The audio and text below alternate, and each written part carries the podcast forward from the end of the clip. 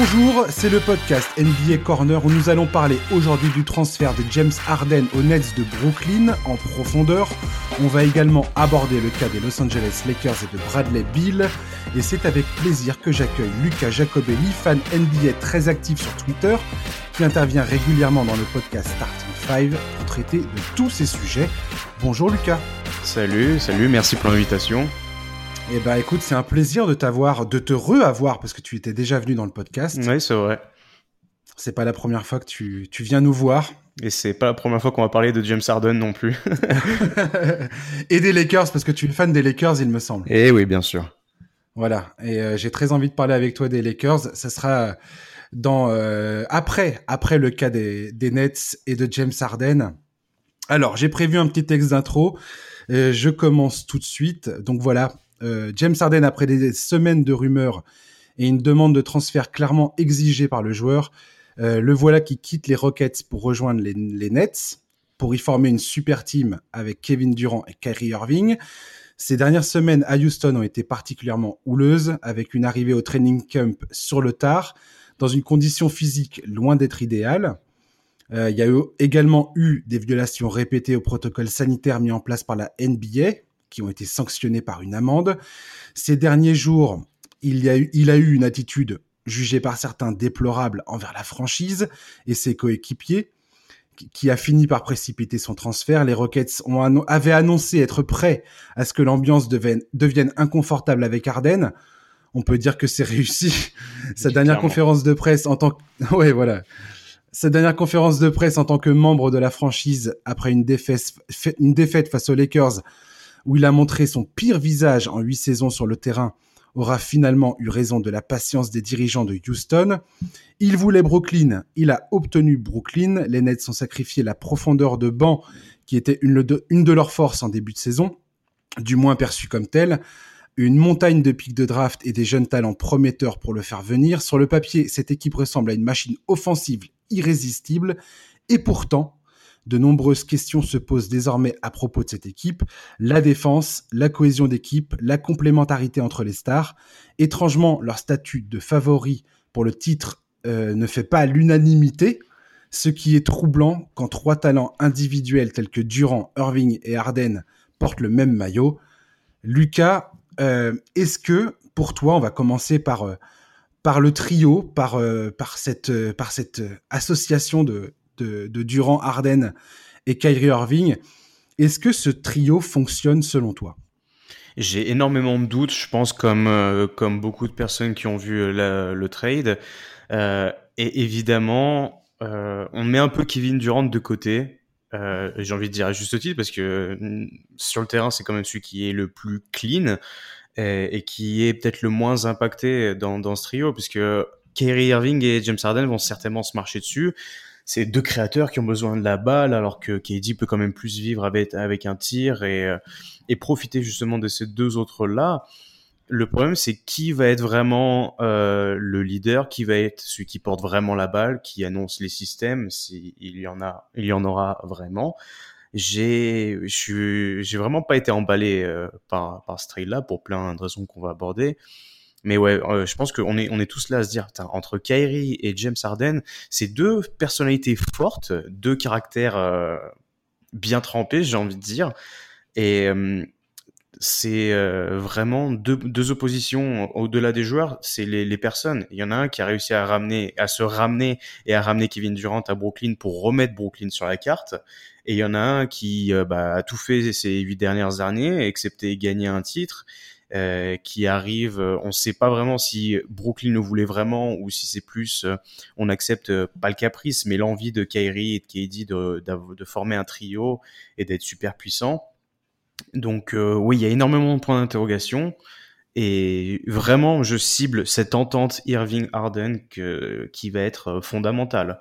Je l'ai déjà dit sur Twitter, si ça, si ça passe pas, on peut très vite arriver à une situation de crise où en fait le trio se casse très vite et euh, je pointais du doigt Kyrie Irving parce que c'est pas le premier. Euh, il est pas, euh, il est coutumier du fait, on va dire, à partir quand ça va pas.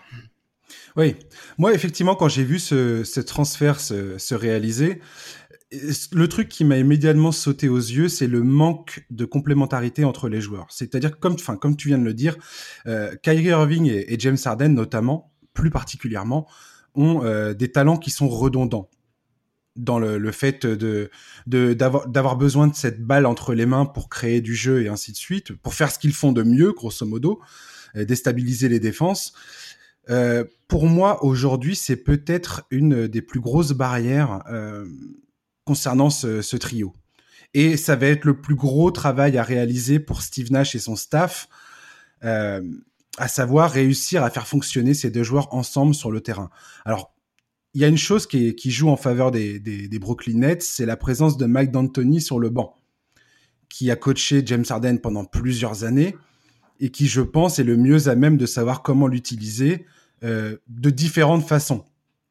Et euh, j'ai pu voir plusieurs vidéos, plus, j'ai lu énormément d'articles sur la question. C'est pas comme si James Harden n'avait jamais été utilisé off the ball, donc sans la balle, euh, à Houston déjà. Donc ça, je veux dire, il y a des solutions qui sont, qui peuvent être trouvées. Maintenant, effectivement, moi, ce qui me fait le, également très très peur, c'est les égaux surdimensionnés de ces trois joueurs, quoi. Et j'ai envie de te dire que Kevin Durant paraît aujourd'hui être le plus raisonnable des trois, ce qui en dit long quelque part sur la fragilité potentielle de cette association. Quoi. Parce que là, sans, sacrifice de, de, ces trois joueurs, ils y arriveront pas, clairement. Et, euh, et, c'est là où je me pose le, enfin, cette question, c'est que est-ce que ces trois joueurs-là sont d'accord avec ça sur le ils doivent en avoir conscience, ça c'est évident. Tu, tu te retrouves pas à trois comme ça dans une, dans une équipe sans savoir qu'il y a un moment ou un autre, il va falloir faire des vrais sacrifices sur le terrain. Ils doivent en avoir conscience, ils doivent en avoir parlé, du moins j'espère pour eux. Euh, euh, tu as, abordé le, le, cas Mike D'Antoni et Steve Nash, c'est vrai, bon, ils ont la fibre Suns, ça joue très vite, and gun, seven seconds or less, donc ça, ça va, ça devrait le faire. Euh, le, le point assez intéressant, c'est que, euh, bon, Durant et Harden ont déjà joué ensemble et Harden à l'époque était dans un rôle de sixième homme euh, de luxe. Donc, mm, en fait, moi j'ai l'impression que dans ce trio, c'est Kevin Durant qui apporte le liant. En fait, c'est, il va pas avoir le rôle de grand frère, mais il va peut-être essayer d'apaiser un peu, de dire bon les gars, calmez-vous. Moi j'ai 32 balais. Euh, si on veut gagner euh, très très vite, il va falloir un peu mettre chacun de ses égaux de son côté. Et euh, je pense que pareil, Steve Nash, euh, c'est sa première année au coaching. Bon, c'est assez casse-tête, mais il est quand même bien entouré. Et je pense qu'il est vraiment là pour apporter une espèce de d'ambiance, de franche camaraderie euh, qu'il apportait notamment quand il était aux Warriors, puisqu'il était au développement des joueurs, il me semble. Mm-hmm. D'ailleurs, où KD était là, donc pareil, il y a aussi une, une certaine connaissance. D'Anthony Connerden, donc je pense que en fait, dans un meilleur des mondes, humainement parlant, ça peut très vite cliquer. Et après, le seul, la seule véritable question, c'est de voir comment ça va dérouler le reste de la saison régulière, qui va être euh, un véritable exercice, comme ça l'est pour toutes les grosses franchises euh, NBA qui veulent prétendre au titre. C'est-à-dire qu'on se prépare, euh, on, on, pose les rouages un par un pour arriver à la fin avec une mécanique bien huilée, bien préparée. Oui, complètement. Et puis, enfin, comme tu le dis, on, a déjà eu des exemples de super teams et on sait tous que euh, ça va pas se passer de façon euh, bah, dans, la détente la plus totale et bien évidemment on va faire ci, bien évidemment on va faire ça. Enfin, je veux dire, c'est évident qu'il va y avoir des difficultés, qu'il va y avoir des ajustements à, trouver. Ce qui, tu parles de Golden State. Finalement, Kevin Durant est celui qui euh, bénéficie de, de cette expérience. Il l'a vécu aux Warriors le fait de partager le terrain avec Stephen Curry, Clay Thompson et Draymond Green, il, a su déjà démontrer sa capacité à faire des sacrifices et à, comment dire, trouver sa place dans un collectif avec d'autres stars à ses côtés. Et qui était déjà installé. Ouais, ouais. Et c'est là où, quand tu dis euh, Kevin Durant, c'est le, c'est le lion dans toute cette histoire, je suis absolument d'accord avec toi. C'est-à-dire qu'aujourd'hui, c'est lui qui a cette expérience et c'est lui qui, comme tu dis, il a 32 ans. Je pense que il a envie d'aller gagner un autre titre, comme euh, comme toutes les superstars dans cette ligue. Mais euh, là, il a une, il sait qu'il a une opportunité en or avec euh, cette association James Harden, Kyrie Irving et lui-même. Donc, je pense effectivement que c'est que c'est lui qui, qui, va être déterminant. C'est lui qui va qui doit être et qui doit s'imposer en tant que leader de cette de cette équipe aujourd'hui. Clairement. C'est sûr, par, par l'expérience, et je pense que même, je pense même mentalement, euh, c'est celui qui est le mieux amené à, trouver les bons mots et à, expliquer euh, comment faire. Parce que même si Kyrie a connu les finales et a connu un titre, ce n'était qu'en tant que lieutenant, un lieutenant magnifique de LeBron James, mais ce n'était pas le premier euh, sur, le, sur, le, sur le paysage en fait. Complètement. Et puis il a quitté Cleveland avec la volonté de devenir un joueur beaucoup plus euh, responsabilisé. Voilà, beaucoup plus responsabilisé. Pour l'instant, toutes ces tentatives ont été des échecs. Mm. enfin, je pense notamment à, sa, à son passage à Boston, qui a été quand même un échec cuisant euh, pour Kyrie Irving. Donc, euh, donc voilà. Après, moi, j'ai envie, j'ai envie de croire que James Harden, aussi incontournable, il a pu être à, Houston, avec comment dire, un club entièrement dédié euh, à sa cause. Enfin, je veux dire, tout, tout ce qui a été fait à Houston a été fait pour James Harden, pour le satisfaire, pour le, lui permettre de gagner un titre euh, bah, à, sa manière, sous ses conditions. Ça n'a pas, ça n'a pas fonctionné, même s'il est passé très très près. Hein, faut jamais l'oublier, ça. Mmh, c'est sûr. Je Enfin, Harden dit lui-même qu'aujourd'hui, c'est la victoire qui l'intéresse. C'est gagner un titre qui l'intéresse. Et là, son arrivée à, à Brooklyn, ça va être le test ultime. Soit il va se plier aux exigences du club et de ce que cette situation exige, c'est-à-dire qu'aujourd'hui, ça exige que bah il, il, il, partage les responsabilités, il partage le ballon et il, il se fonde dans un collectif et qu'il arrive aussi à, mettre bien Kevin Durant et Kyrie Irving, que tout le monde soit confortable, grosso modo. Ça va être sa responsabilité à lui grosso modo, j'ai envie de te dire que le mec qui me pose le, où j'ai le plus de doutes, c'est Kyrie Irving. Parce que déjà, sa situation actuelle avec les Nets, avant même que James Harden arrive dans l'effectif, est extrêmement troublante. Il ne joue pas depuis euh, une semaine maintenant. On ne sait pas pourquoi. Le front office ne sait pas pourquoi. Sean Marks s'est exprimé très récemment sur le fait que euh, il n'avait pas forcément de problème avec l'absence de Kyrie Irving à partir du moment où elle est justifiée. Et manifestement, il va devoir justifier cette absence et donner une raison sérieuse pour, euh, pour, la, pour ça. Est-ce qu'il est prêt à sacrifier? Est-ce que sa fragilité psychologique, qui aujourd'hui, enfin, je veux dire, il n'y a plus aucun doute sur le fait qu'il est quand même, euh, il est quand même un peu border Kyrie Irving, quoi. Je veux dire, il légèrement est... friable. Légèrement friable. Ouais. Moi, c'est lui qui me qui me qui m'interroge le plus, grosso modo. Euh, moi, je, je, comprends totalement parce que euh, euh, James Harden aussi commence à être un, euh, pas vieillissant, mais voilà, il a, il a passé. Euh, en fait, dans l'acheminement d'un joueur, soit tu gagnes très vite et du coup, bah après tu tu te remets un peu à à retravailler, à te remettre en question sur ton jeu pour continuer à gagner, soit c'est un acheminement étape par étape. Et James Harden, il, il est passé quand même de euh, role player au Thunder, il a été sixième homme, après il est arrivé dans une franchise où il n'y avait pas grand-chose, on lui a tout donné. Euh, je pense que même Kobe Bryant, on lui a pas autant dédié une franchise à ce point-là. c'est pas euh, faux, ouais. Il a, il a été, il a été All-Star, il a été MVP.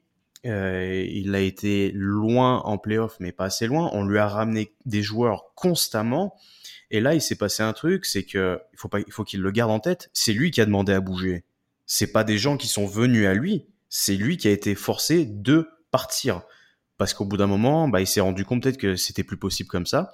Donc, faut garder ça aussi à l'esprit. C'est le dernier à rejoindre la mécanique. Et euh, voilà, il y a déjà une entente entre les deux. Et pour le coup, Kyrie, ouais, bah, euh, voilà, on, l'a déjà expliqué mentalement, il a déjà montré quelques frasques euh, dont il n'a pas à être fier, on va dire. J'ai hâte de voir en fait quelle justification il va apporter et, euh, comment il va exprimer cet état d'esprit. Parce que aujourd'hui, moi de ce que j'ai pu, enfin, j'ai entendu euh, Adrian Warjanowski d'ESPN et Brian Windhorst qui travaille également chez ESPN dire clairement qu'aujourd'hui, les Nets euh, ont fait ce transfert aussi pour garantir euh, à Kevin Durant que l'équipe sera compétitive et espérer le garder au-delà de l'année 2022, qui est l'année où il pourra faire jouer son option euh, dans son contrat. Mm-hmm. Et que c'est aussi une façon de, bah, de dire à Kevin Durant, écoute, cette franchise, c'est la tienne, c'est toi le franchise player. Aujourd'hui, les Nets sont clairs là-dessus. Kyrie Irving, comment il vit ça? On ne le sait pas. On ne le sait pas du tout. Et, et, et j'ai envie de dire, avec l'arrivée de James Harden, Kyrie Irving se retrouve bah, euh, dans une position euh, assez, euh, assez incertaine par rapport à, à, la, à sa hiérarchie, enfin à son, à sa position dans, dans, dans, cette, dans ce club. Est-ce que c'est la deuxième option, la troisième option? Est-ce que c'est, est-ce qu'il en a quelque chose à faire ou pas? Euh, Tout ça, c'est, c'est extrêmement, euh... c'est, ça soulève énormément de questions sur son état d'esprit à lui en fait. Mmh, qu'est-ce qu'il, qu'est-ce qu'il imaginait et qu'est-ce qu'il en est aujourd'hui? Je, je, suis tout à fait d'accord. Je pense que ça doit lui rappeler ses, ses heures de, de crise d'adolescent à, à, Cleveland, pour le coup, parce qu'il se retrouve vraiment relayé au deuxième, troisième plan, comme tu as dit. Et c'est pour ça que j'ai d'ailleurs fait le, la blague euh, sur Twitter en disant, imaginez juste que ça se passe pas super bien le premier qui va partir, ça va être Kyrie. Et, du coup, qu'est-ce qui se passe? Bon, bah, ils vont aller appeler Russell Westbrook et reformer le trio à l'ancienne. mais, aucune chance, aucune chance. honnêtement, le scénario de voir Kyrie partir, imaginons que c'est très probable que ça, ça se passe pas forcément bien euh, sur le reste de l'année. Celui qui va être le plus enclin à vouloir partir pour retrouver la lumière au premier plan, le fameux spotlight, etc., ça va être lui, hein. Mais complètement. Et, et, et aujourd'hui, enfin, je veux dire, Kyrie Irving ne donne aucune, euh, n'est absolument pas rassurant sur euh, le fait que tu puisses compter sur lui. Enfin, je veux dire, euh, depuis qu'il est arrivé au net, il a quasiment pas joué. Il a, il a, il était plus absent qu'il n'a joué de match, il me semble encore. Hein. Ah oui, oui, largement même. Et euh, là, euh, il se passe, euh, il se passe quelque chose dont personne ne, ne comprend la, la, raison ni la nature exacte il y a aucune justification qui est apportée par lui, euh, par Irving lui-même.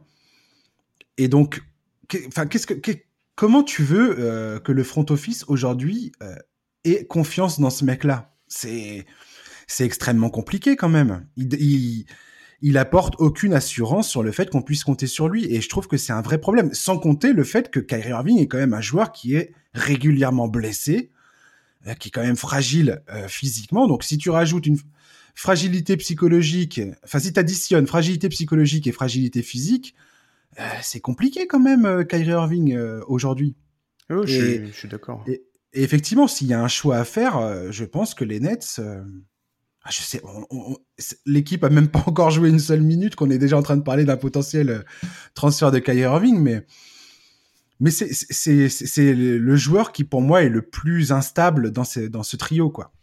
Parce qu'il y a un truc qu'on nous, met toujours de dire quand on parle de James Harden et qu'on ricane doucement sur son physique et son état de forme et on se dit ah regardez euh, il a la bedaine c'est trop drôle. Euh, N'empêche que James Harden il joue quasiment tous les matchs euh, en saison et en playoff depuis depuis qu'il est entré dans la ligue. C'est un joueur qui est extrêmement fiable en termes de présence sur le terrain quoi. Mmh, bah, je l'ai cherché là sous le pendant que tu discutais, euh, Kyrie Irving, c'est sa dixième année en NBA actuellement.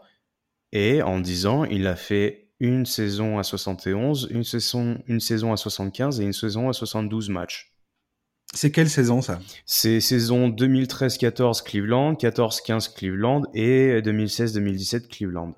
Donc ça fait déjà, ça va faire 4 euh, ans qu'il n'a pas fait une saison à plus de 67 matchs. Sachant qu'en 2015, il se blesse lors du premier match des finales, euh, ce qui euh, plombe euh, un peu le, la, la, performance des Cavaliers face, à, face aux Warriors pour le premier titre des Warriors. Il y avait déjà Kevin Love qui était sur le flanc. Mm. Et 2010, enfin 2016-2017, c'est peut-être la meilleure équipe des, des, Cleveland Cavaliers, mais qui tombe sur, sur une équipe des Warriors qui est absolument irrésistible avec Durant. Donc, et il a, il a 28 ans, c'est sa dixième année. Euh, contractuellement parlant aussi, ça, on, on, arrive sur le côté euh, financier intéressant pour lui. C'est-à-dire qu'à partir de 10 ans, tu peux être éligible à 35% du salary cap, je crois. Mm. Donc, euh, il... bon, je sais pas comment ça se passe dans sa tête. J'ai pas tellement envie de savoir pour autant non plus, mais euh, à mon avis, ça doit fourmiller pas mal. Bah, on, on, va, on va le savoir bientôt. Là, je sais que James Harden doit parler aujourd'hui. Il va faire sa conférence de presse aujourd'hui. Euh, donc, chers auditeurs, restez euh, au taquet là-dessus parce que ça risque d'être quand même assez intéressant. Même si, bon, c'est toujours un peu de la langue de bois et on n'apprend pas forcément grand-chose, mais il va y avoir quand même effectivement des informations à retirer de, ce, ce, de, sa, de son intervention. Et Kyrie Irving, selon Sean Marks, ne devrait pas tarder à s'exprimer non plus. Donc j'ai hâte de voir ce qu'il va pouvoir dire. Très franchement. On va, on va aborder la question de la défense, parce que c'est une question qui quand même euh, se pose concernant les Nets. Offensivement, si ça clique, si les choses se passent bien sur le papier, en théorie, euh, les Nets aujourd'hui, offensivement, ils, paraissent complètement inarrêtables. On va voir ce que ça donne, mais euh, c'est pas le c'est pas le, le, thème que j'ai envie d'aborder pour le coup aujourd'hui. C'est plus la défense. Avant, la, avant le transfert de James Harden, les, les Nets pointaient à la 13e place en termes d'efficacité défensive euh, dans la ligue. Ils viennent de perdre leur meilleur défenseur et meilleur protecteur du cercle en la personne de Jarrett Allen. Caris Levert, qui était pas mal non plus, euh, donc euh, lui aussi est parti. J'ai envie de te dire qu'aujourd'hui, leur meilleur défenseur, c'est probablement Kevin Durant. Oui, c'est ça. Voilà. Alors, James Harden et Kyrie Irving, ils ont très mauvaise réputation euh, défensivement, mais ils ont déjà prouvé par le passé qu'ils sont capables, dans un système qui est bien construit, d'être efficaces. Euh, par exemple, on, parle souvent peu du fait que James Harden est un très bon défenseur sur le poste, que ce soit poste haut ou poste bas. Euh, Kyrie Irving a déjà montré en 2016, notamment en 2017, qu'il était capable de, défendre. S'il y a une bonne, un, bon système qui est mis en place, il est capable de, d'être efficace là-dedans. Euh, comment tu, est-ce que tu penses que euh, les Nets défensivement ont ce qu'il faut pour au moins tenir la distance? Alors, c'est là quand je suis content, on va finir par arriver à cette histoire de gagnant, perdant de, de trade. Mais pour moi, le départ de Jarrett Allen est plus qu'alarmant. On peut pas compter sur DeAndre Jordan, c'est fini cette période-là. Et euh, aussi talentueux Kevin Durant soit, il donne tellement en attaque, s'il se met à donner énormément en défense, euh, je veux dire, même si Irving et Harden sont à côté, ça risque de pêcher un petit peu. Et autour, il y a plus grand monde. On, on, on se fait une, une, une, visualisation des Nets pour aller en loin en playoff. Comment ils vont faire quand va falloir startiner Joel Embiid, quand va falloir startiner Bam Adebayo, quand va falloir startiner euh, Domantas Sabonis et Miles Turner, quand va falloir aller tartiner euh, euh, le Antetokounmpo, un petit gars des familles là. Euh, et si ils arrivent à passer tout ça, comment tu vas défoncer, euh, par exemple, Nikola Jokic, Anthony Davis Comment tu fais? Je veux bien qu'on me dise ouais, Kevin Durant peut faire l'affaire peut-être sur allez Anthony Davis, Antetokounmpo parce qu'il est intelligent, parce qu'il sait. On l'a déjà vu à Golden State qu'il savait défendre. Il y avait même une saison où à ses débuts on était on était là à, se dire putain est-ce qu'il va faire le doublé MVP defensive player? Mais le problème, c'est que ça reste un sport collectif. Là, on parle d'un seul gars depuis, depuis 22 minutes à peu près. Et moi, ça me perturbe. Ça me perturbe vachement. On, est quand même, on a quand même vu l'année dernière que les champions, ils ont gagné avec une raquette imposante. Exactement. Il y a quand même pas mal d'équipes qui sont revenues à cette base-là de se dire, OK, il nous faut un bulldozer. Au moins un. Et là, bah...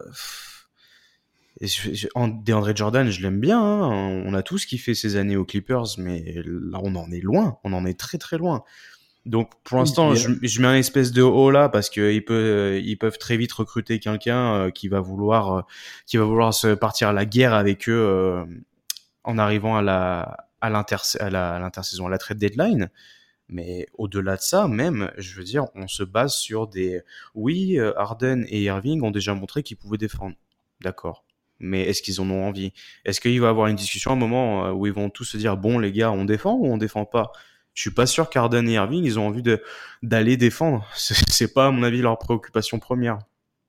Exactement. Et, enfin, moi, ce qui me, ce qui me, ce qui me fascine dans cette conversation, c'est qu'aujourd'hui, on est là à dire, comme, enfin, comme tu l'as très bien soulevé, c'est euh, oui, Kevin Durant va s'occuper euh, des Golgoth que tu viens de citer là. Mais euh, les gars, il revient d'une blessure au tendon d'Achille, qui est une des blessures les plus graves dans ce sport. Et euh, on, on, on, parle même pas là aujourd'hui des problèmes de faute que ça peut supposer euh, le concernant. Je veux dire, si tu défends sur Giannis Antetokounmpo, sur Bama Debayo ou je sais pas quoi, alors déjà la, la, taxe physique que ça va te demander est colossale. Et, euh, et, et, et, ça veut dire que tu mets Kevin Durant dans la position où grosso modo il va avoir des problèmes de faute en permanence, quoi.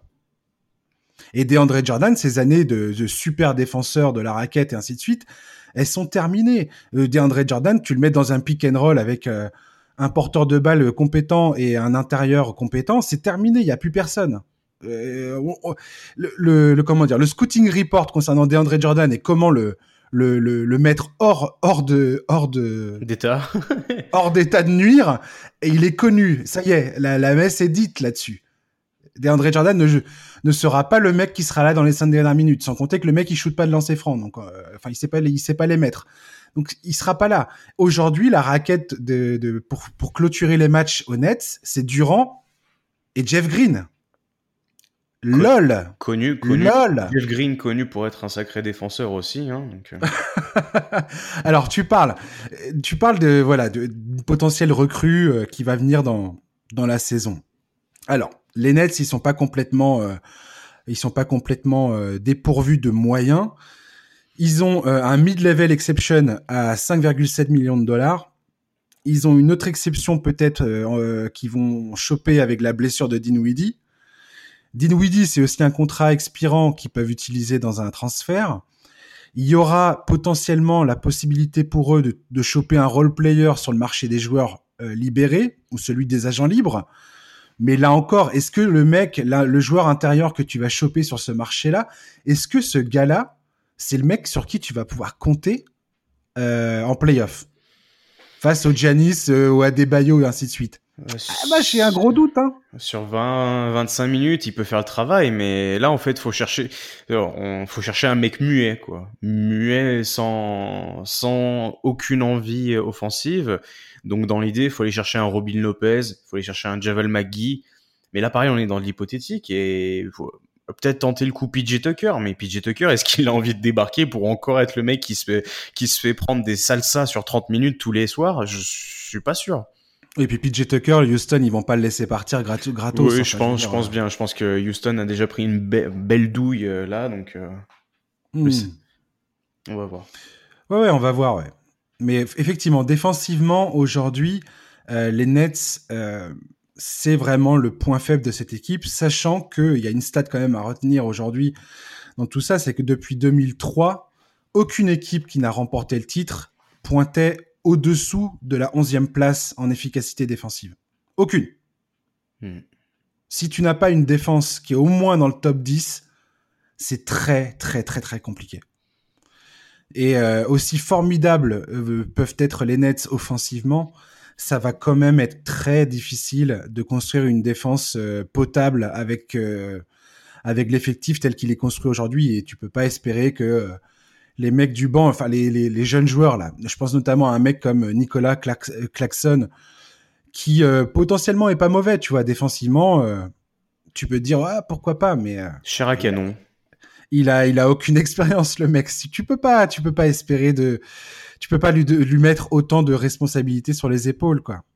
Et d'autant euh, et d'autant plus que euh, on, on va le rappeler, mais bon, euh, Steve Nash, Amari Stoudemire, Mike D'Antoni, je suis pas sûr que ce soit les meilleurs pour expliquer euh, comment défendre.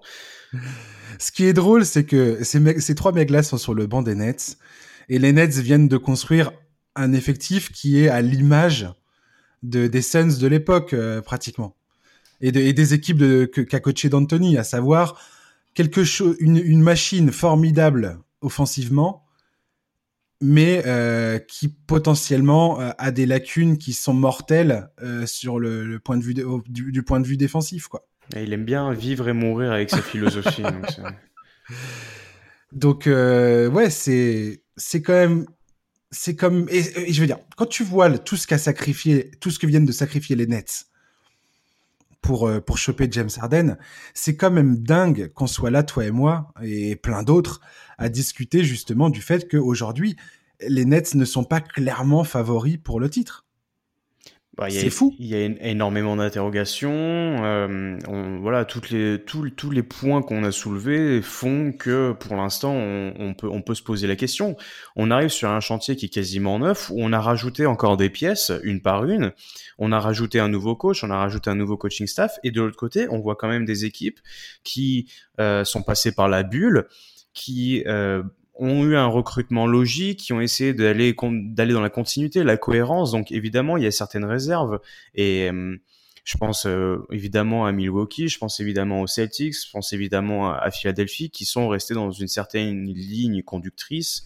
Euh, qui leur donne un peu un avantage là-dessus. Je pense qu'on est beaucoup à se dire aussi, quand on voit je pense que les, les, fans des Nets depuis des années, quand ils voient le chantier qui avait été réalisé par Sean Marks et de voir qu'ils ont mis un énorme coup de pied dans la fourmilière pour en arriver à Kyrie Irving, Kevin Durant, James Harden et personne d'autre autour, je pense qu'il y en a quelques-uns qui doivent avoir un petit pincement au cœur quand ils repensent encore à euh, D'Angelo Russell, Caris LeVert, euh, Spencer Dinwiddie et compagnie.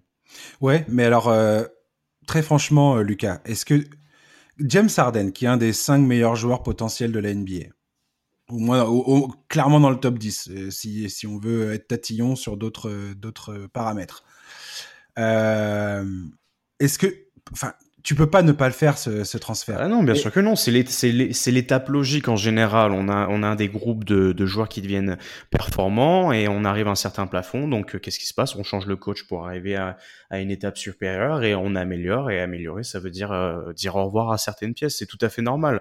Mais enfin, sur, le, sur le plan basket, sport collectif et tous les aspects du jeu évoqués, je pense qu'il y en a quelques-uns qui doivent un peu grincer des dents pour l'instant. Bien sûr. Si ça gagne, on n'entendra plus personne.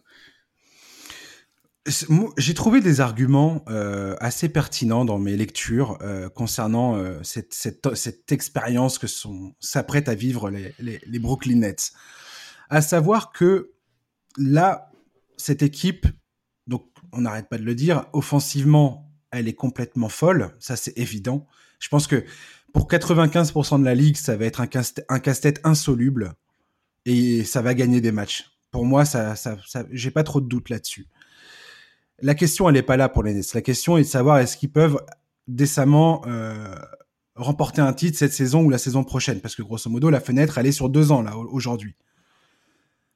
Euh, et certains disent que cette équipe peut proposer un jeu qui est tellement atypique de par sa construction, avec trois joueurs qui, évoluent sur le périmètre, qu'ils pourraient éventuellement transformer ça en force et justement déstabiliser leurs adversaires au point de leur faire perdre leurs moyens. Et, euh, et notamment, j'ai vu un argument qui disait, grosso modo, si tu joues le jeu des Lakers, si, si les Nets avaient construit leur effectif pour vraiment contrer le jeu des Lakers et, et avoir cette, cette, cette, ce joueur impactant à l'intérieur, il y avait, il y a potentiellement des chances que tu te, que tu te fasses battre en fait, parce que Anthony Davis et LeBron James sont à ce point formidables que d'essayer de jouer frontalement sur ce terrain avec eux, c'est te mettre, euh, c'est, bah, c'est te mettre dans une position où tu risques de ne pas sortir vainqueur, et que avoir ce jeu atypique justement euh, avec une, une vague offensive qui est qui est tel, qui est tellement euh, euh où tu peux tellement rien faire que tu, tu, tu, te mets en position de pouvoir éventuellement gagner un duel pareil, quoi. Je sais pas ce que t'en penses, mais moi, je, je pense que dans le meilleur des cas, si tout se passe bien et que tout, tout, qu'ils arrivent à créer cette cohésion réelle entre les joueurs euh, sur le terrain, je, c'est une, c'est une, c'est une histoire qui peut se, se produire. Je le pense vraiment c'est une éventualité, mais c'est très Jean-Claude Duss quand même. C'est très sur un malentendu, ça peut marcher. Exactement. Et ça, ça, ça me, ça me dérange un peu parce qu'on, on, exactement. évidemment, on est dans l'hypothétique, on les a pas vus jouer. Mais justement, là, on est vraiment sur du, si ça marche, si tout va bien, s'ils s'entendent. Et j'ai, j'aurais plus un peu l'impression de dire, de, faut que ça marche, il faut qu'il y ait un petit peu des, des absences dues au protocole Covid, par exemple. Tu vois, qu'il y ait quelques matchs. Ah bah, en fait, euh, le game 3 euh, de, du premier tour des playoffs, Glianis il joue pas parce qu'il a été euh, qu'à contact. Et là, ah, sur le coup, ça peut passer. Mais honnêtement, bon, on en a, on en a rien vu pour l'instant. Donc on est vraiment dans le, dans le what if, dans le if euh, pur, pur, et dur. Mais je pense qu'il va falloir cocher énormément de cases pour aller jusqu'au bout à l'est et après se farcir celui qui sera arrivé à l'ouest. Cette première saison va être délicate, ça c'est évident, parce qu'ils n'ont pas beaucoup de temps pour construire euh, une identité. Enfin, faut, faut bien comprendre que les Nets n'ont aucune identité collective aujourd'hui. Et ça, c'est déjà un gros, gros moins pour cette équipe. Je pense pas que cette saison va être ça va être très très compliqué. Moi, de mon point de vue personnel, hein, euh, mon avis sur la question, c'est que je pense que cette situation est trop inflammable euh, pour que ça fonctionne cette saison, tout du moins.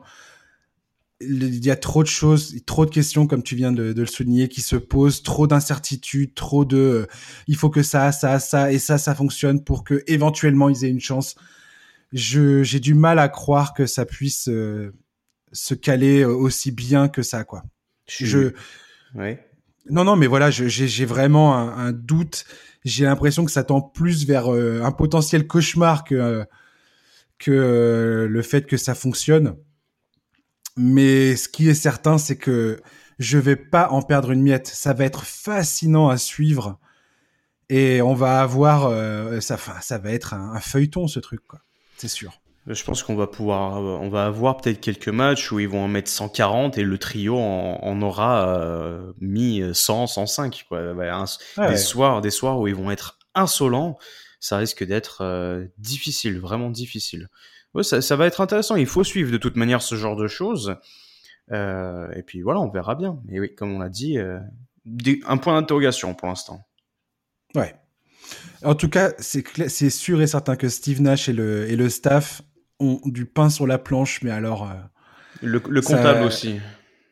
ça, ça, alors ça, je me fais pas de. Personnellement, j'ai aucun problème là-dessus. Le propriétaire des nets, c'est un des mecs les plus euh, riches au monde, donc euh, tout. Oui, je pense que il est déjà prêt à sortir une nouvelle valise là, donc ça va. Ouais, ça c'est sûr, mais je me, moi c'est pas la question que je me pose. sportivement parlant, la pression là, elle est, elle est colossale sur les joueurs, sur le staff enfin surtout surtout le club dans son intégralité et euh, et c'est ça va être ça va être ça va être incroyable à suivre quoi ça c'est sûr est-ce qu'on parle rapidement de la bonne affaire des Pacers et de Cleveland ou pas? Si tu veux, euh, si tu veux. Moi, je voulais enchaîner, je voulais enchaîner, mais vas-y, dis-moi ah ce que bah, t'en penses. moi, je, je sais pas, je savais pas trop ce que t'en pensais parce qu'on n'a pas eu le temps d'en discuter. Je trouve que les Pacers et Cleveland se sont immiscés dans ce trade d'une manière magnifique et en ressortent gagnants euh, rapidement. Euh, Indiana donc envoie Victor Oladipo à Houston. Ce qui est une euh, très bonne chose. Il y avait énormément de rumeurs que, relativement toxiques autour de Victor Oladipo. Euh, il voulait renégocier son contrat et il voulait énormément. Euh, le, montant demandé sur la table était beaucoup trop élevé. Et tu récupères ah, Caris Levert. Ah. associé avec Malcolm Brogdon, de Sabonis, TJ Warren quand il reviendra, Miles Turner. Donc je trouve que c'est une très bonne chose.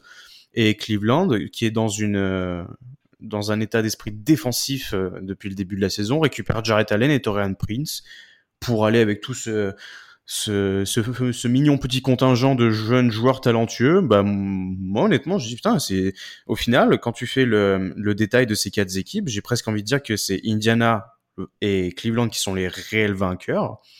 Et derrière, Houston dans une certaine mesure, puisqu'il se, se débarrasse enfin de, de James Harden qui, bah, au, final, a été toxique pour les pour le, le renouveau de l'équipe actuellement. Euh, John Wall, de Marcus Cousins, Christian Wood, ils sont enfin libérés. Je pense surtout à Stephen Silas qui, à mon avis, a dû se fracasser le crâne depuis qu'il est arrivé euh, aux commandes de la franchise. Donc, ouais, en fait, je trouve que il y a, il y a un moment presque où je me suis dit, est-ce que le plus gros perdant, ça serait pas Brooklyn si ça clique pas, quoi?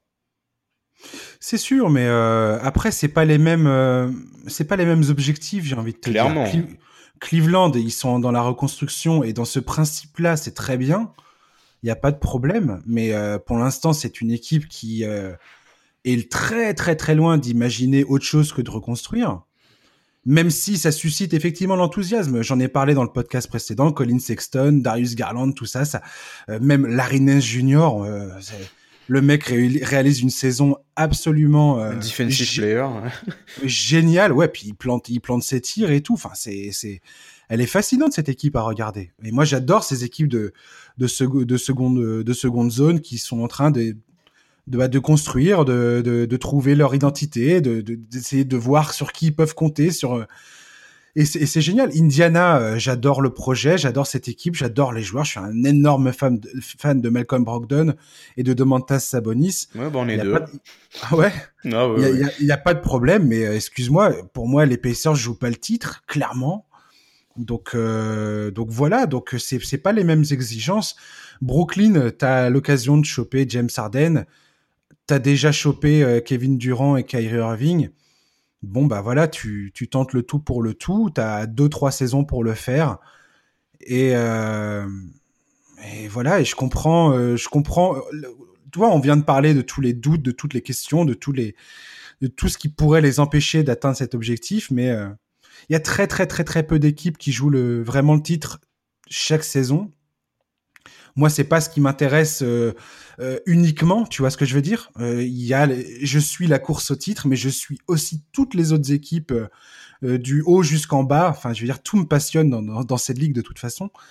Mais, mais voilà, je comprends tout à fait que les Nets tentent le coup, tentent le tout pour le tout, parce qu'ils ont déjà fait ce choix-là quand ils ont signé Kevin Durant et Kyrie Irving. On verra où ça les mène, quoi. Mais pour moi, je peux, moi, je peux pas dire qu'ils sont les perdants de ce, ce truc-là. Non, je. Non, il y a, y, a, y a, une éventualité si ça passe pas qu'au final ils se retrouvent un peu euh, coincés, on va dire. Ouais, mais t'as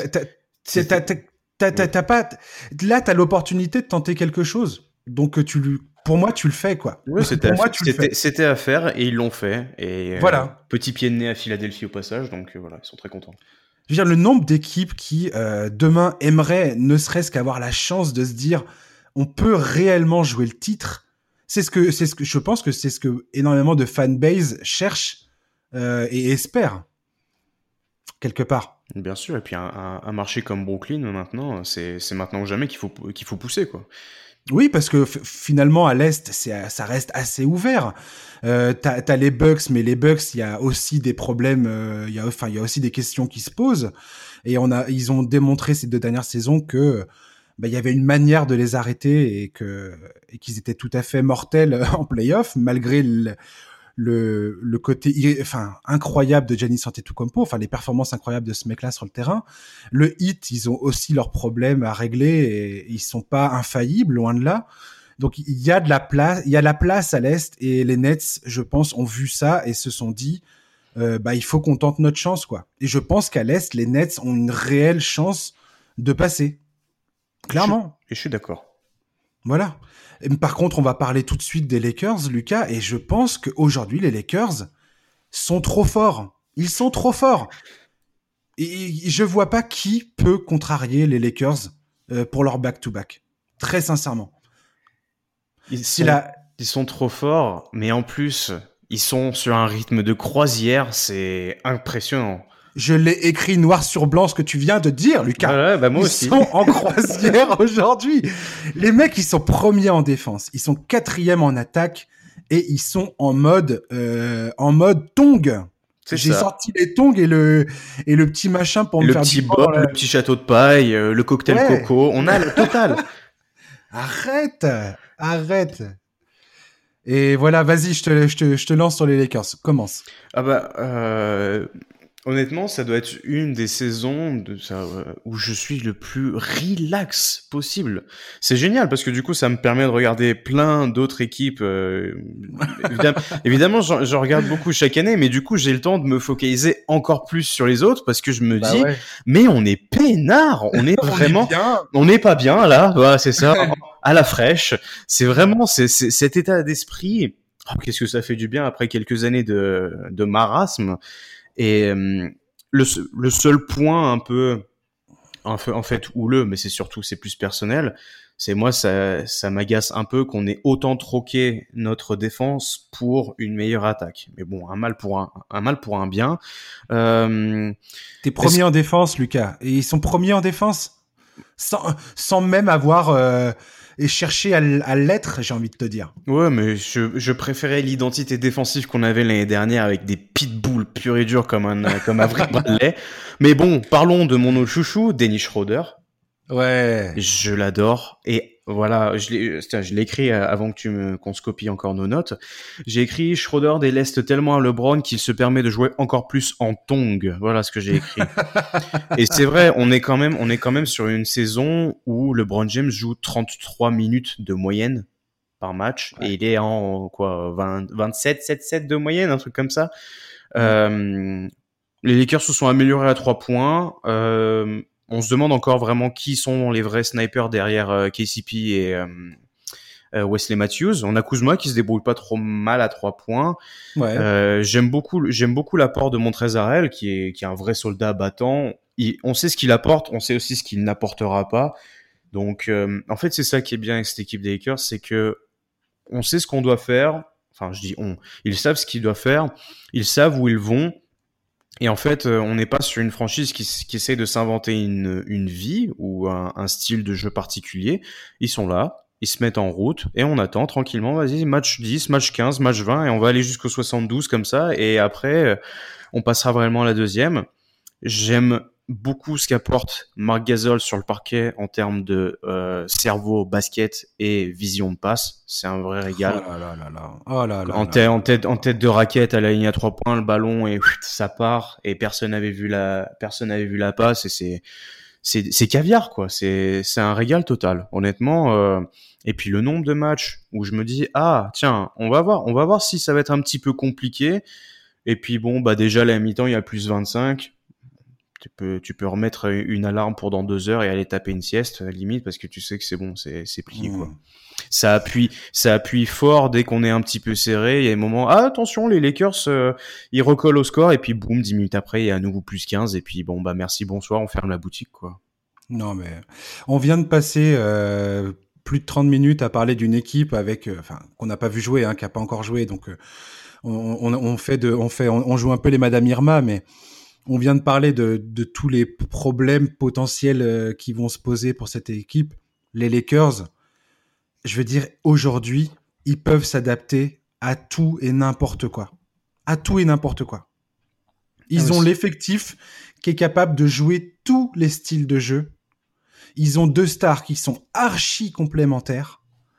Ils ont des role players, enfin des role players, des mecs sur le banc qui savent faire exactement ce, euh, enfin, ce que, ce, ce, ce que c'est les deux stars ont besoin mhm. euh, autour d'eux. Tu parles de Denis Schroeder. Alors, il y en a qui se plaignent. Ah, Denis Schroeder, il est un peu décevant dans ce début de saison. Eh, ça va, épargnez-moi le. Eh, il faut regarder les matchs alors. Hein. Épargnez-moi vos complaintes, quoi. Eh, le mec, il, il, débarque. Donc, tout va bien. Il, il est encore en train de s'acclimater. Mais il permet à James Harden de partager les responsabilités dans la distribution du ballon. LeBron James, James Harden, c'est ailleurs. ah oui, le, ouais, LeBron James euh, de, de partager, enfin de, de ne pas euh, prendre la responsabilité de remonter la balle et ainsi de suite. Donc tout va bien. Il est vif en défense, il est capable de jouer en pénétration, de planter ses tirs de loin, le tout en restant parfaitement dans la dynamique collective. Génial. Wesley Matthews, défense, adresse de loin, expérience un gros physique, euh, un gros physique pour défendre sur à peu près euh, poste 1, 2, 3, voire 4. Donc tout va bien. Montrezarel, comme tu l'as dit, on connaît ses, ses, qualités, ses défauts, mais en saison régulière, c'est parfait. Il apporte du scoring, il est actif au rebond, il a un jeu au poste qui est très utile. Euh, voilà, ces manques en défense, on les, on les a vus en playoff l'an dernier avec les Clippers. Mais c'est pas grave. Frank Vogel, il sait très bien que il peut s'adapter à tout avec Anthony Davis il a même pas fait, il a même pas fait jouer Anthony Davis en pivot pour l'instant. Non, c'est vrai. Pratiquement. Donc tout va bien. Et t'as parlé de Marc Gasol. Marc Gasol, c'est pas juste. J'ai envie de te dire que c'est pas juste. C'est pas juste. C'est pas juste. Oh, Marc Gasol, quatrième, euh, quatrième meilleur passeur de l'équipe, hein, tout va bien. Et puis défensivement dans la raquette, mais laisse. Ah mon dieu, ah mon dieu, il est tellement intelligent dans son placement, dans, il est actif avec ses mains, il est toujours à taper dans les ballons, toujours à, se placer, mais idéalement, il peut, il peut marquer les shoots de loin, donc il, il aère le jeu. LeBron et Davis peuvent, peuvent tranquillement faire ce qu'ils doivent faire dans la raquette. C'est, et Talen Horton Tucker, voilà, ah. un, un jeune joueur, jeune talent. Ils ont tous les Lakers. Ils ont l'expérience, les jeunes dynamiques. Ils ont, ils ont tout. Ils ont tout tu me fais plaisir. Euh, Tyler Norton Tucker qu'on attend depuis euh, depuis un moment, hein, sa draft. Moi, j'étais très intéressé de voir vraiment le profil. Il était, je crois, à la fac, il était un espèce de 11 5 5 où vraiment tu te disais qu'est-ce que c'est que c'est? Qui es-tu? Que, que fais-tu réellement? Et je pense qu'on, je pense qu'on est, on n'est pas prêt pour la suite. Il, si, s'il chope quelques minutes en plus, ça peut vraiment être, euh, ça peut être un, un super joueur, quoi. C'est mais, carrément. Le mec, il a le physique de il a, il a le physique de PJ Tucker et il se déplace sur le terrain comme euh, Desmar de Rosanne. Et, et, en plus, il a de l'adresse à trois points. Enfin, Desmar de Rosanne, il, il, plante ses tirs cette année pour le coup. Mais... Oui, il a, il a eu, il a eu deux, deux ou trois bons matchs. Il, il a, je crois qu'il est en dessous des 30% à trois points euh, Tucker pour l'instant. Mais ouais, ouais, il est, il est, capable de tout en fait. Et c'est vraiment un profil dont on avait besoin et ouais. qui, qui colle encore plus à cette identité. Et ce que j'ai dit, voilà, personne s'invente euh, une, une vie, personne s'invente un rôle, contrairement à nos voisins, les Clippers. Ça, c'était gratuit. Mmh. Et euh, on est quand même à 11 joueurs aussi avec, euh, voilà, ça va de 31 minutes pour LeBron James à 15 euh, minutes pour Markif Morris. On a une, on se permet en fait de, voilà, on est à plus 30, bon bah vas-y, on, on envoie la, la, deuxième unité et puis on revient dans, on revient dans un carton et demi, quoi. Il y a, il y a tout, Lakers. Il y a, euh, il y a de l'intelligence. Il y a deux superstars dont on, il y a, il y a, il y a, il y a plus besoin de parler. LeBron James, Anthony Davis, c'est bon il y a les rôles, il y a la profondeur de banc, il y a les role players, il y a, il y a de l'expérience des jeunes. Enfin, il y a rien à acheter dans cette équipe. Elle est, c'est bon, ils sont calés. À moins qu'il y ait une blessure euh, dramatique euh, pour LeBron James ou Anthony Davis. Bah, écoutez, je sais pas trop quoi vous dire, mais euh... Et alors justement, ma question suivante, euh, Lucas, tu je vas y répondre. Euh, est-ce que tu as peur de quelqu'un au sein de la conférence Ouest? Enfin, d'une équipe, je veux dire. Honnêtement, euh, bon, on va pas, va pas faire le, le vantard, mais absolument pas. En fait, on, euh, on, on, déroule tellement, et je trouve que les Lakers sont tellement loin. Je veux dire, le, ok, si, on reprend la, la, base de l'année dernière, les Nuggets, les Clippers, Dallas, ok, ça peut, ça peut être flippant, mais en fait, il y a beaucoup de cases à cocher pour eux de leur part. Et vraiment, ouais. en fait, euh, l'effectif des Clippers, c'est profond. Et je veux dire, Kawhi Leonard, Paul George, oh, si on a un Paul George qui fait sa, qui fait une saison comme il l'a fait à, au Thunder, où il était presque MVP, et mmh. on prend une année le meilleur de Kawhi Leonard et ça clique, ok, ça peut être flippant mais on a la, on a l'avantage de la régularité. On est sorti de la bulle. L'historique de l'année dernière, ça, ça a plus que soudé l'équipe. On a vraiment un duo. C'est, ils font un en fait. C'est même pas un duo. C'est vraiment une grosse entité. Donc honnêtement, j'ai, j'ai pas le sentiment que quelqu'un peut venir vraiment gratouiller les Lakers euh, à l'Ouest à l'heure actuelle. Mais il y a des équipes, euh, voilà, une, une bonne équipe de Portland ça peut être euh, ça peut être euh, agaçant. Une bonne une bonne équipe bien soudée des Nuggets des Clippers ça peut ça peut être chiant aussi. Dallas aussi je pense qu'ils peuvent être euh, Dallas Dallas oui mais il y a quand même deux ou trois deux ou trois aspects de jeu où je pense que ils se feront écraser quoi qu'il arrive. Euh, mmh. Richardson c'est très bien. Dwight Powell c'est un très bon soldat aussi pour Zingis en pleine forme, ça peut être bien, mais sur le, en fait, on, on parle sur une série de 7 matchs, je pense que c'est ça, ça craque. Je, je, te parlais de contrariété, hein. je te, je, te oh, parlais... je, je, suis déjà très loin, moi, je, je place mes pions, j'imagine déjà. Je, je, te parlais de contrariété comme un moustique qui te vole au-dessus de ta tête, justement, ah, quand t'es dans le transat, tu vois. Voilà, voilà, c'est ça, c'est exactement ça. Et pour revenir à ce que tu disais, évidemment, le, en fait, le, le plus gros euh, souci, le plus gros ennemi des, des Lakers, ça va être l'infirmerie. Mmh. Et euh, je pense que c'est pour ça que d'entrée, Ginny Boss a dit on n'ouvrira pas le Staples Center. On, on, je pense que ça veut vraiment limiter euh, un maximum euh, le, les cas contacts euh, en dehors des, des joueurs NBA de la sphère. Et je pense que dans l'effectif, tout le monde est au courant. Je pense que s'il y a une équipe qui se lave le plus les mains euh, de toute la ligue, c'est bien les Lakers. Parce qu'à mon avis, euh, là, ils savent très bien. Euh, LeBron James, il a mis un calendrier en gros. Il a dit, vous vous lavez les mains jusqu'à mai. Là, je, on, on, attend, on attend les playoffs. Ouais. C'est cette pas, équipe. Faut pas casser ouais. la dynamique, en fait. C'est tout. C'est tout. Hmm. Et, et, pour moi, un, autre avantage absolument critique concernant les Lakers, c'est quand tu parles de le, enfin, quand on parle de LeBron James et d'Anthony Davis, c'est la puissance intérieure de ces mecs-là, quoi. Ils sont, ils sont tellement efficaces en pénétration près du cercle.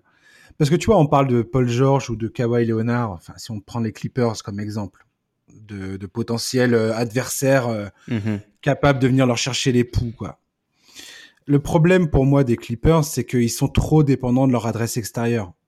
Si Paul George te fait un 5 sur 17 au tir, c'est mort tu, gagneras pas, quoi. Et, les Lakers, ils ont pas vraiment ce problème-là, grosso modo. LeBron James, il a, il a bâti sa carrière sur le fait qu'il tourne à des pourcentages absolument ridicules euh, d'efficacité à l'intérieur. Soit il provoque des fautes, soit il met les lay-ups, soit il fait les deux. Donc, euh, et en plus aujourd'hui, il a un shoot qui est assez fiable. Anthony Davis, c'est pareil. Il peut jouer en poste bas, il peut jouer à l'intérieur, et il est capable, qui plus est, de t'offrir un shoot euh, à trois points si besoin est.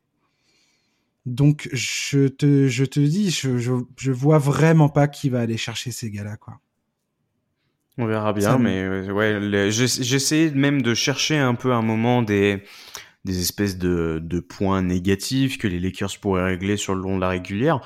Et en fait, c'est souvent, c'est quasiment les mêmes qui sont explicables. C'est les lancers francs. On est, on a jamais, enfin, depuis que LeBron est arrivé, ou même un petit peu avant, c'est pas, ouais.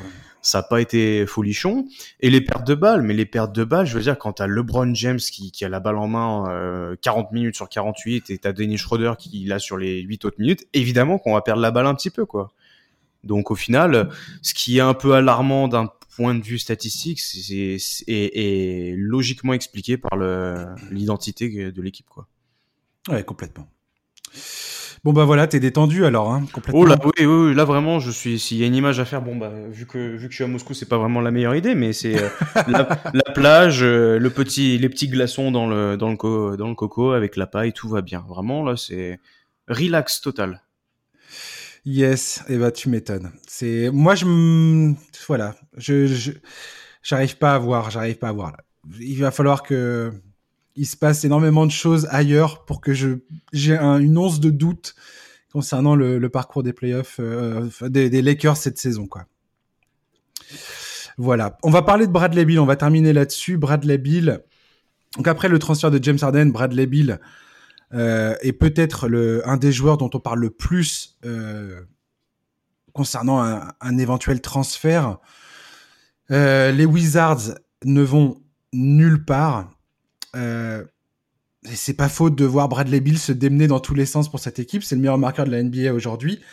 Alors j'ai trouvé une stat rigolote. Euh, Washington, c'est la deuxième meilleure attaque quand Bradley Bill est sur le terrain. C'est les derniers quand il est sur le banc. Oh voilà, ça, résume un peu le, ça résume un peu l'affaire. Quelle horreur. Euh, bon bah, j'ai envie de te dire que Bradley Bill, pour l'instant, il a jamais exprimé son envie de partir. C'est même plutôt le contraire. Il a toujours dit qu'il voulait rester à Washington. Euh, ça, son contrat se termine, enfin, il, peut sortir de son contrat en 2022. À la base, ils ont fait venir Russell Westbrook aussi pour essayer de le convaincre et de lui montrer euh, que euh, les, la franchise était prête à, à, mettre les moyens pour, pour renforcer l'effectif autour de lui, l'entourer le, de joueurs, voilà, l'encadrer avec des joueurs compétents. Et, là, c'est un échec total, ce, cette, cette, expérience Russell Westbrook. On est très tôt dans la saison, hein, mais euh, les statistiques concernant Russell Westbrook sont absolument dramatiques. Qu'est-ce que tu penses qui va se passer du côté de Bradley Bill Est-ce que Bradley Bill devrait demander un transfert? Ou est-ce que Washington devrait peut-être se gratter la tête en se disant on prend le risque de le perdre sans aucune contrepartie, grosso modo? Alors, euh, honnêtement, pour euh, Russell Westbrook, faut qu'il arrête, euh, ou faut que le staff arrête de lui dire de revenir quand, revenir aussi vite quand il est blessé, parce que je pense que ça, ça porte énormément préjudice à ce, à son, à son retour en NBA. Et euh, on va mettre un, un petit, un petit haut là parce que voilà, il faut quand même qu'il s'habitue à, un nouvel environnement. Et quand on a vu Mike Conley s'habituer au, jazz l'année dernière, on lui, a quand même laissé, on, lui a quand même laissé une bonne euh, jurisprudence, on va dire. Tu as raison. Euh, pour, euh, pour Bradley Bill, euh, je pense qu'il aurait dû partir plutôt, en fait. Je pense qu'il aurait dû partir avant que John Wall ne parte, mais ça, c'est, c'est encore une autre discussion. Je suis pas sûr qu'il parte, et du moins cette saison, je pense pas qu'il y ait un trade qui, qui soit à l'approche ou quoi que ce soit, parce qu'il a vraiment déclaré son amour, son amour éternel pour, pour la capitale. Et d'autant plus que si les Wizards se portent mal, je pense que le premier fusible qui va sauter, ça va être Scott Brooks.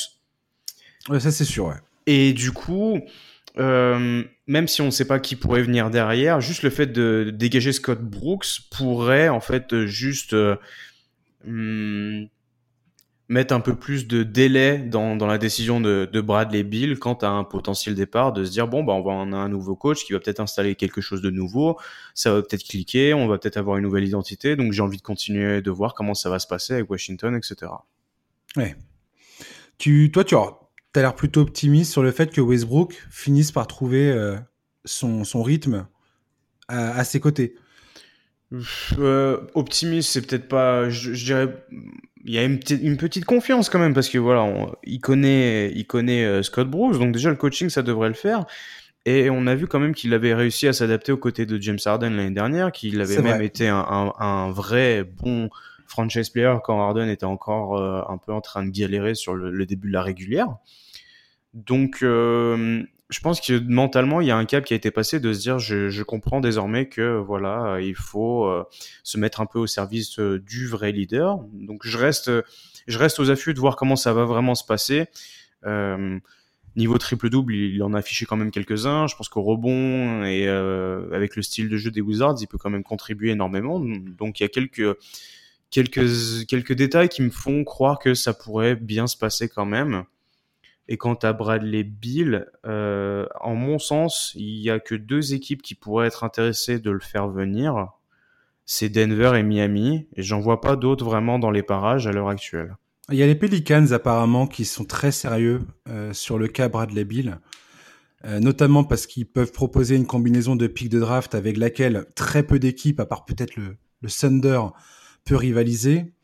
Le, les Nuggets, on en avait déjà parlé toi et moi, il me semble, oui, à l'époque. Oui, oui dans le podcast. Les Nuggets sont depuis longtemps sur le dossier, euh, mais ça voudrait dire qu'ils acceptent de se séparer de Michael Porter Jr. ou Jamal Murray.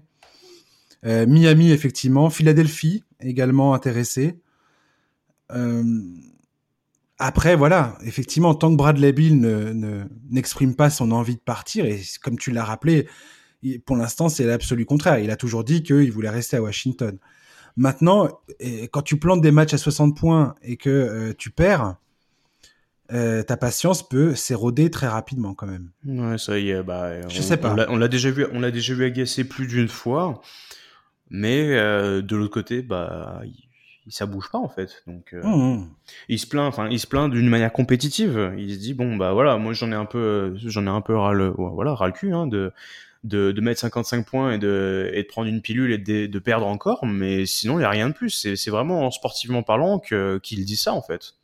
Oui, et comme tu dis, je pense qu'effectivement le premier, euh, le premier fusible qui sautera, c'est Scott Brooks. C'est aujourd'hui clairement le coach, euh, le premier coach qui, qui risque de se faire éjecter, clairement. Mm -hmm. euh, les, les, les, rumeurs là sont quand même assez insistantes sur ce point. Donc, euh, je pense que Bradley Bill attendra de voir ce qui se passera à ce niveau-là. Et ensuite, s'il y a un nouveau coach, euh, bah, comment, euh, comment la nouvelle dynamique, enfin, quel genre de, changement il apporte dans leur jeu? Et puis, sachant que l'urgence, c'est la, la, défense, hein, clairement. Washington, c'est une des pires défenses de toute la ligue. attends, je vais regarder leur classement aujourd'hui, mais mais c'est dans, dans, les pires, tu dois avoir euh, Minnesota, Portland, euh, ouais, les, y a, les Nuggets. Sacramento sont bons derniers. Ouais. Ensuite, tu as les Bulls, les Timberwolves et 27e, c'est Washington. C'est pas beau. Hein. Oh, la, oh la vache, je, je viens de voir que les Clippers sont 25e défensivement. La vache. Oh, mon Dieu. Bref. Et concernant Russell Westbrook, pour l'instant, c'est quand même très inquiétant ce qui se passe. Alors, je suis d'accord avec toi sur le fait qu'il faut lui donner le temps de s'acclimater, de trouver sa place et ainsi de suite, c'est son rythme. Et comme tu dis, le fait de l'avoir vu s'adapter à Houston l'an dernier et faire un mois de janvier notamment qui était absolument incroyable, euh, tu peux, on peut, on peut, on peut lui accorder notre euh, patience notre patience, ouais, tout à fait. Mais à l'heure qu'il est, c'est quand même assez inquiétant. Il marque 0,72 points. C'est Kevin O'Connor du site The Ringer qui a, qui a sorti ces chiffres. Il marque 0,72 points par possession, ce qui est, ce qui est, euh, ce qui est pire que 90% des joueurs de la ligue aujourd'hui. Sur, sur beaucoup de statistiques avancées, il est dans, le, il est dans le, la pire fourchette. Et il est horrible. Il est horrible. Et, et ce qui est plus inquiétant, c'est qu'aujourd'hui, il, il, ne prend plus que 20%, 20 de ses tirs dans la raquette, là où grosso modo il est le plus le plus efficace hein, en pénétration et ainsi de suite. Et il prend 44% de ses tirs euh, à mi-distance, ce qui est un des tirs les plus euh, les moins efficaces que, tu puisses, que tu puisses prendre. Voilà. Donc euh, effectivement, aujourd'hui, le jeu pratiqué par Westbrook est, bah, est totalement anachronique, quoi. Donc bon, on verra, on verra ce que ça donne, mais je pense qu'il y a énormément d'équipes qui attendent de voir ce que ça va donner et qui attendent de, voir si Bradley Bill perd patience à un moment ou à un autre. Et je pense effectivement qu'il y aura beaucoup d'équipes, euh, celles qu'on vient de citer notamment, qui, euh, sont déjà sur les rangs en train de préparer, euh, les offres pour, dire aux Wizards, hé les gars, on a des trucs pas mal à vous proposer en échange de Bradley. Les, les Pelicans, ça pourrait être sympa.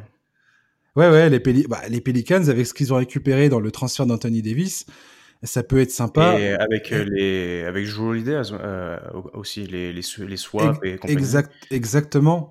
Et ils ont quand même récupéré énormément de choses. Ils ont des joueurs qui sont, qui peuvent être très intéressants. Et je sais qu'il y a pas mal de questions qui se posent aujourd'hui sur le, la compl enfin le, on, va encore parler de ça, mais c'est très important sur le côté complémentaire de Zion Williamson avec Brandon Ingram. Il y a énormément aujourd'hui de, statistiques qui montrent que l'association de ces deux joueurs pose problème du côté de, des Pelicans, des problèmes qu'essaye de régler Stan Van Gundy, euh, mais manifestement c'est pas simple. C'est pas simple parce que Williamson euh, est encore jeune, Ingram a de l'expérience et euh, en fait le ça tend un peu vers meilleur par l'évolution de Brandon Ingram qui a souvent joué un peu tous les postes, même meneur quand il était aux Lakers, donc tout ce qui est dans la, la distribution, gestion de jeu, il, a fait énormément de progrès là-dessus. Mais euh, en fait, on est, on a, il y a deux joueurs importants, mais qui sont dans une évolution en fait où il y a presque cinq ans d'écart et donc en fait le, il y en a un qui débarque dans la ligue qui doit prouver qu'il est ce qu'il est et il y en a un qui a prouvé ce qu'il était et qui est, est amené à plus. Donc ça, déjà rien que là, ça crée une, une certaine distanciation. Ouais, complètement, tu as raison. C'est effectivement le, stade, les différents stades euh, en carrière euh, souvent sont aussi des problèmes réels dans les, effectifs. C'est-à-dire que si tes, tes, tes stars euh, sont pas alignés sur la même euh, sur chronologie, il peut y avoir, je dis pas que c'est tout le temps le cas, hein, mais il peut y avoir des, tensions ou du moins des problèmes qui se créent par rapport à ça. Et c'est peut-être ce qu'est en train d'expérimenter les, ce que sont en train d'expérimenter les Pelicans aujourd'hui, ouais. Donc à voir. Merci beaucoup, euh, Lucas, d'avoir participé à, ce podcast. Bah, merci à toi. Toujours un plaisir de parler basket et toujours un plaisir de passer ici, hein, que ce soit euh, ici ou sur Twitter. Bah ouais. Et puis toi, on te retrouve sur Twitter et euh, toujours sur le podcast, le podcast Starting Five. Ouais, on a repris, on a repris en effectif réduit il y a peu, mais c'est vrai que parler, parler NBA avec un micro, ça nous manquait un peu tous, donc voilà. Très bien. Et eh ben écoute, j'invite les auditeurs à, écouter, à écouter tout ça. Euh, sur, bah, vous êtes où? Vous êtes à peu près sur toutes les plateformes ou pas? Oui, on est sur toutes les plateformes. Euh, on est bah, sur Rocha. On est euh, évidemment aussi sur Spotify, Podcast Addict, euh, Podcast Addict, pardon. Ah, il est pas facile à dire celui-ci. Ouais, au, bout d'une heure, ouais, plus de salive, ça commence à devenir compliqué. Très bien. Et ben voilà. Donc n'hésitez pas à aller écouter Lucas sur sur Starting Five, le podcast. Et puis bah nous, chers auditeurs, on se retrouve la semaine prochaine pour un nouveau numéro. Merci de nous avoir écoutés pendant cette heure euh, plus plus comme d'habitude. Et euh, je vous souhaite de passer une bonne fin de journée, un très très très bon week-end. On a hâte de découvrir les premiers pas de James Harden sous le maillot des Nets et c'est prévu pour samedi manifestement. Et d'en savoir plus sur ce qui se passe avec Kyrie Irving, on va suivre ça avec beaucoup, énormément d'intérêt. Voilà, euh, je vous retrouve la semaine prochaine. Prenez soin de vous. À bientôt. Bye bye.